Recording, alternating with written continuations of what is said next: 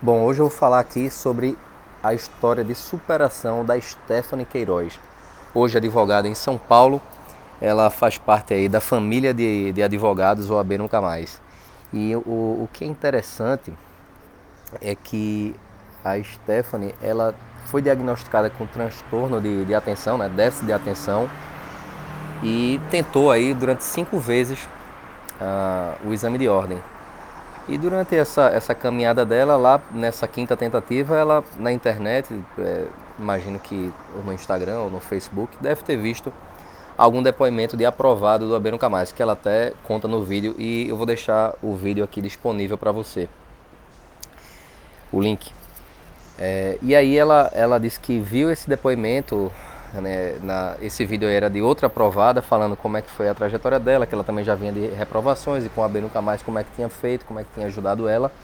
E aí ela mostrou aos pais e os pais dela disseram, poxa, é isso aí que você precisa, é, faz, se inscreve, a gente te apoia.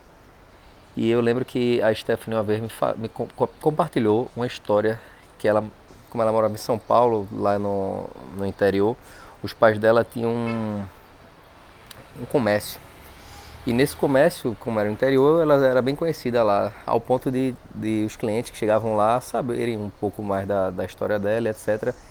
E meio que cobravam a aprovação dela. Cada vez que encontrava com ela, o cara ia lá comprar, sei lá, determinada coisa no comércio da família dela. E aí, e aí Stephanie, tudo bom?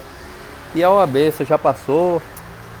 Ah, não, deixa isso pra lá, isso aí não é pra você não. Alguma coisa nesse sentido que cada vez machucava, colocava mais pressão sobre as costas dela.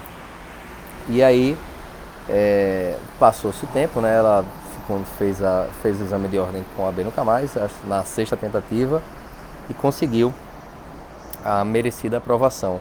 E um detalhe bem peculiar dessa história é que, como forma de, de, de parabenizar, né, de, de presentear a Stephanie pela aprovação dela, os pais dela fizeram a seguinte proposta: olha, nós vamos te dar uma viagem, não sei quais, quais foram os termos, né? Se tinha limitação de, de local, não sei. Mas disseram, ó, você vai dar uma viagem pela sua aprovação, escolha aí.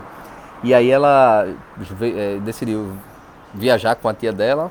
Ela veio com a tia dela, veio para Recife, que era onde eu morava na época. É, para quem não sabe, hoje eu estou em Curitiba. E aí é, ela veio para Recife, foi bem, bem legal. Eu estava com, com o Igor também, que é que eu, o, o diretor administrativo do AB Nunca Mais.